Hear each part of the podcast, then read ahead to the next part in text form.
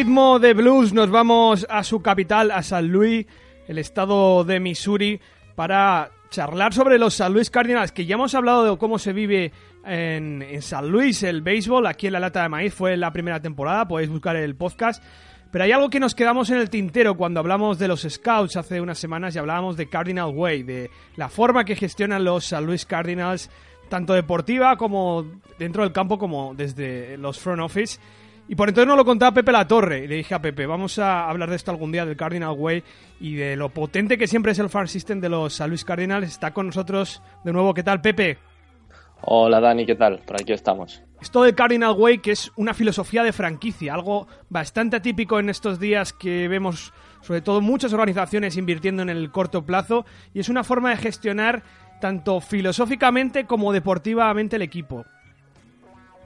Sí, efectivamente. Y yo cuando me has planteado el tema, yo digo, bueno, tampoco tengo que mirar un par de cosas y tal. Y es una manera casi filosófica y casi espiritual de, entender el béisbol, ¿no? Tal y como lo entienden en San Luis, porque hay toda una mística alrededor que es difícil eh, encontrar una manera, digamos, mm, clara y, concisa de definirlo. Yo creo que casi que si se le preguntara a dos personas en, en San Luis sobre qué es para ellos el, el Cardinal Way, pues hablarían de cosas muy similares, pero lo explicarían de, maneras muy distintas. Evidentemente es algo que está basado en la tradición, en una manera de, entender el béisbol, de jugarlo, ¿no? Con respeto hacia lo que es la manera clásica de entenderlo, pero que resulta en cierta manera un poco complicado de, explicar con palabras, ¿no? Que es algo más casi que se siente Exacto. Que, que, que, se pueda explicar. Yo un poco, quizá los aficionados que estén más, más acostumbrados al, al fútbol europeo y salvando mucho las distancias, resulta un poco similar a esto del señorío que habla a veces el, señor, el, Real Madrid, que es muy complicado saber exactamente qué es, pero al mismo tiempo se entiende, ¿no?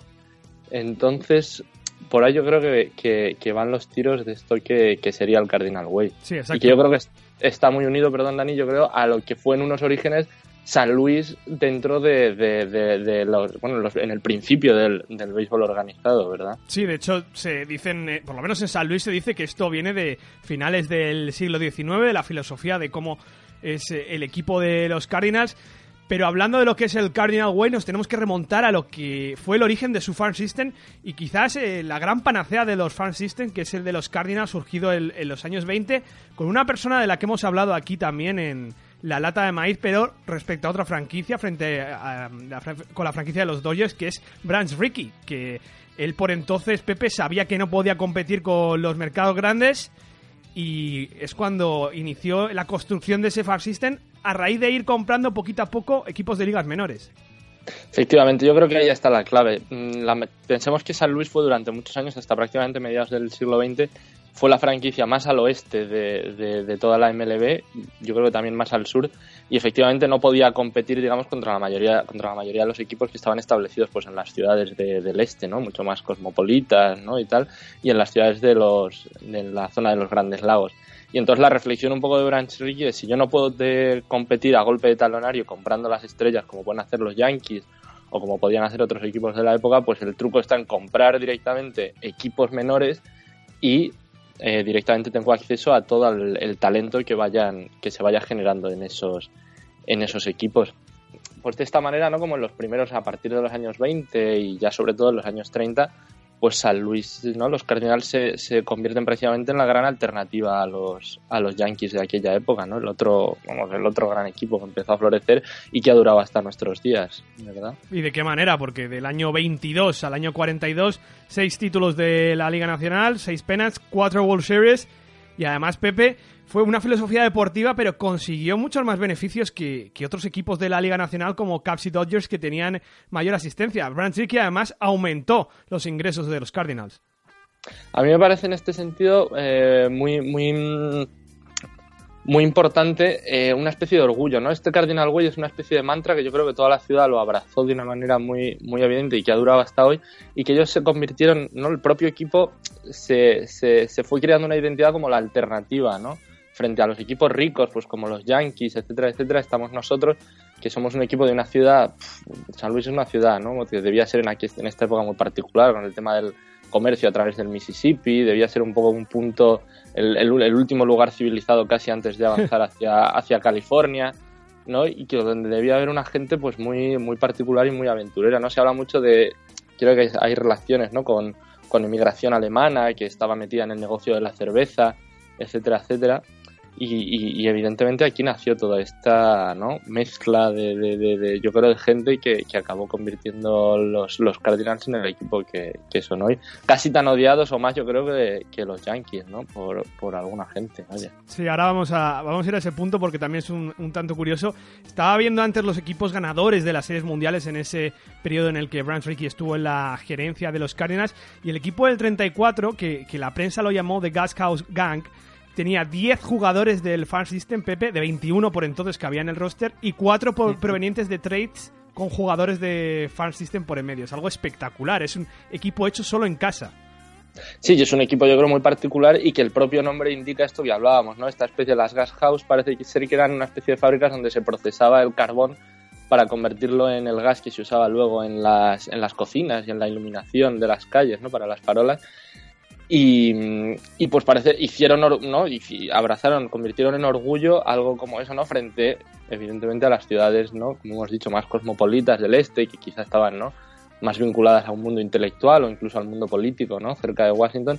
Y ellos precisamente hicieron, ¿no? Grupo con todo este tema de, ¿no? De, de, de, pues, de, orgullo casi, no sé si obrero vinculado al, al sector secundario industrial, ¿no? Que, ahí yo creo es evidentemente es el principio y quizá esa especie de, manera que han tenido los Cardinals de, diferenciarse ¿no? frente, a, frente a cualquier equipo, siendo un equipo, siendo un, mercado medio casi tirando a pequeño, ¿verdad? Sí, sobre todo porque mantiene un perfil de centrar los recursos en, en desarrollar jugadores, en buscarlos, en draftearlos, en vez de ficharlos con un payroll bastante bajo, que ha llegado a estar pues unos 100 millones eh, de dólares por debajo de, de los Dodgers. Es una forma de ver el béisbol, Pepe, a largo plazo en vez de a corto plazo. Sí, sí, sí, efectivamente. Y evidentemente en estos tiempos era quizá algo bueno, pues que la gente lo veía de una forma más natural, pero incluso a día, a día de hoy, ¿no? Llevado esto a día de hoy, verdaderamente es... Bueno, es muy emocionante y es muy bonito, ¿no? Ver cómo hay equipos que evidentemente pues no lo sacrifican prácticamente todo por lo que pueda pasar mañana y los Cardinals prefieren, ¿no? Pues ver lo, que pasa. Y de hecho son un equipo, yo creo, toda esta mística del Cardinal Way, quiero decir, está más vinculada al largo plazo, ¿no? Y a, digamos, el buen rendimiento del equipo a lo largo de los años que, hablar de momentos, ¿no? O de picos especialmente, especialmente gloriosos, ¿no? Es como una especie de éxito mantenido y prolongado, ¿no? Que parece que no termina nunca. Y de hecho esto del Cardinal Way parece que estamos hablando que es algo que flota sobre San Luis, Missouri, y no es un libro, es un libro, Pepe, que escribió George Kissel, creo que tiene ochenta y tantas páginas, ¿no? Una especie de, de, chamán parece dentro de la, de la, organización de los Cardinals, que nunca llegó a ser, a ser entrenador del equipo, ¿no? Que era un hombre que estaba por allí, por las ligas menores, debió estar vinculado al tema del, del scout, al sistema de, de, ¿cómo se dice esto?, de formación de jugadores, entrenador, parece que llegó a estar en, en, las mayores, pero bueno, como un poco como asistente del entrenador, no sé si como entrenador de tercera base, pero nunca como, como el, el, manager del equipo y que parece ser que transmitía, claro, es un hombre que estuvo en la organización pues 70 años y que prácticamente pues esta, esta filosofía de formar a tus propios jugadores, ¿no? de draftearlos y desarrollarlos y que llegaran al, al, equipo de los mayores, pues todo el mundo que, que, tenía un éxito, que tenía cierto éxito en, en los Cardinals había pasado por las manos de este hombre que debía tener algo, porque todo el mundo habla mm, absolutas maravillas de él, ¿no? Y, debía ser un hombre con unos métodos de trabajo un tanto particulares, pero que efectivamente no daban, daban resultado. Hay tres, tres managers que, que, hablan de él maravillas y que son tres tipos que han sido, que son, vamos, han sido, son Hall of Famer, que son Sparky Anderson, eh, Joe Torre y, y ahora Tony La Russa, que lo tienen como, ¿no? como uno de sus mentores más importantes, ¿no? Entonces, claro, que tres no gigantes como estos hablen de ti de esta manera, efectivamente tiene que ser que algo, algo tienes tú. ¿Y en qué consiste ese libro, Pepe? ¿Qué, lee el jugador cuando le, le entregan ese manual? Pues debe ser una manera de entender el juego. Este hombre no debía hablar tanto de, lo que eran los Cardinals desde un punto de vista más, más místico y más tal, sino simplemente de que hay que jugar al juego con respeto por el juego, por respeto con tus rivales y que debe hablar un poco, no se debe dar nada por perdido, pues él habla mucho, se debe hacer mucho hincapié en que si tú golpeas una bola y la bola se pone en juego, tú tienes que correr hacia primera base, aunque aquello parezca que, que, no va a ningún lado, porque nunca se sabe lo que puede pasar, que siempre puede haber un error, siempre puede pasar algo, ¿no? Debes intentar evitar los aspavientos, ¿no? Cosas que, bueno, es un debate que, fíjate, seguimos a, día de hoy. Este hombre, digamos, era como muy old school, ¿no? No intentar, pues, pues no hacer celebraciones, no resultar excesivo, tal, porque era una manera de respetar también a los rivales. Y por ahí debían ir los tiros, ¿verdad? Y es un libro que, bueno, a, día de hoy se sigue, se, se, sigue dando a los jugadores de los, de los Cardinals cuando son drafteados en, por el equipo. En la parte más eh, gerencial se ha aplicado, ¿ha habido otras franquicias que han querido seguir el, modelo de los Cardinals? ¿Han creado escuela? Puede haber equipos que lo hayan intentado. Sí, lo que pasa es que me da la impresión que, esto ya llega un momento en que lo de los Cardinals es como un mantra y que resulta difícil de, exportar a, otros equipos, ¿verdad? Entonces, bueno, hay equipos ahora quizá, ¿no? Los Pirates parece que intentan seguir un poco el modelo, lo que pasa es que centrado en otro tipo de cosas. Evidentemente ahora los Caps, ¿no? Con, la figura de Joe Maddon y con Theo Epstein están, ¿no? Creo que se acaba de publicar un libro que se llama The Cap Way, o ellos, digamos, han utilizado también este término, ¿no? En los últimos años, ¿no? Evidentemente con algo de éxito, pero yo creo que no se puede hablar de ningún equipo que, que, que entendiendo ¿no? la, la organización de esta manera haya conseguido haya conseguido los éxitos, ¿no? O, este, esta especie de siempre estar allí que, tienen los Cardinals o que han tenido los Cardinals.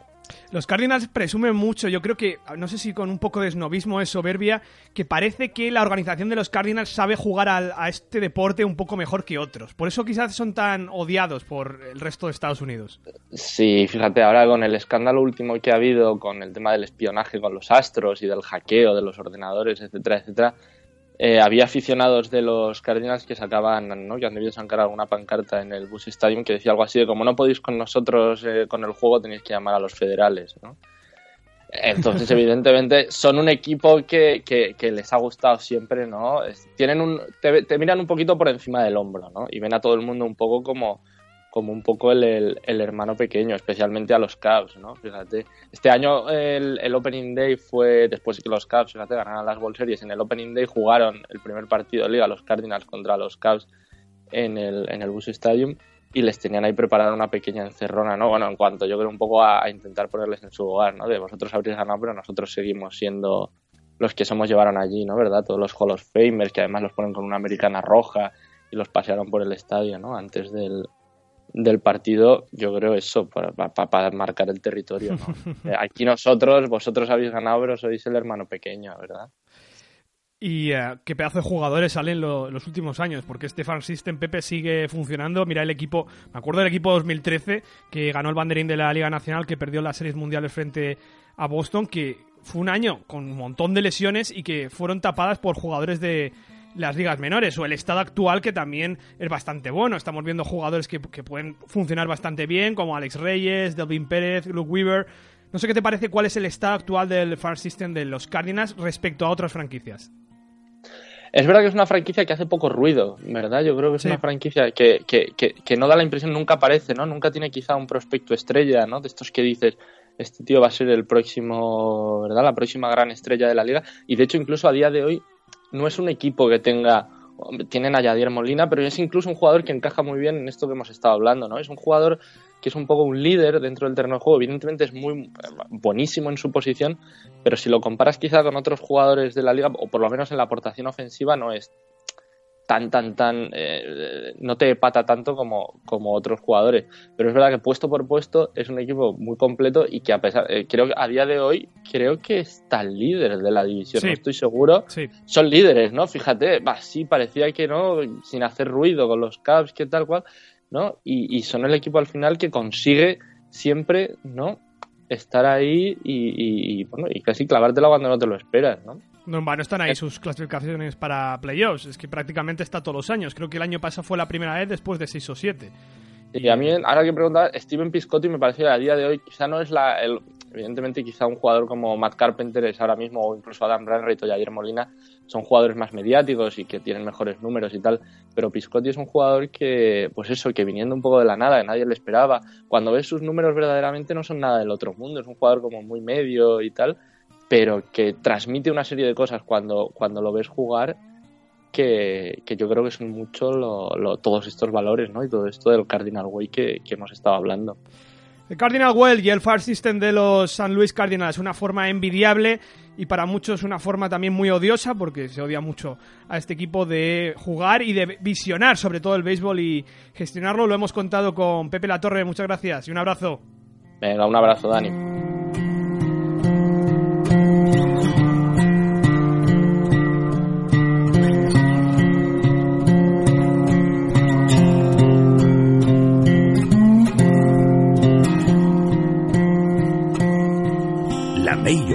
Baseball en la lata de maíz.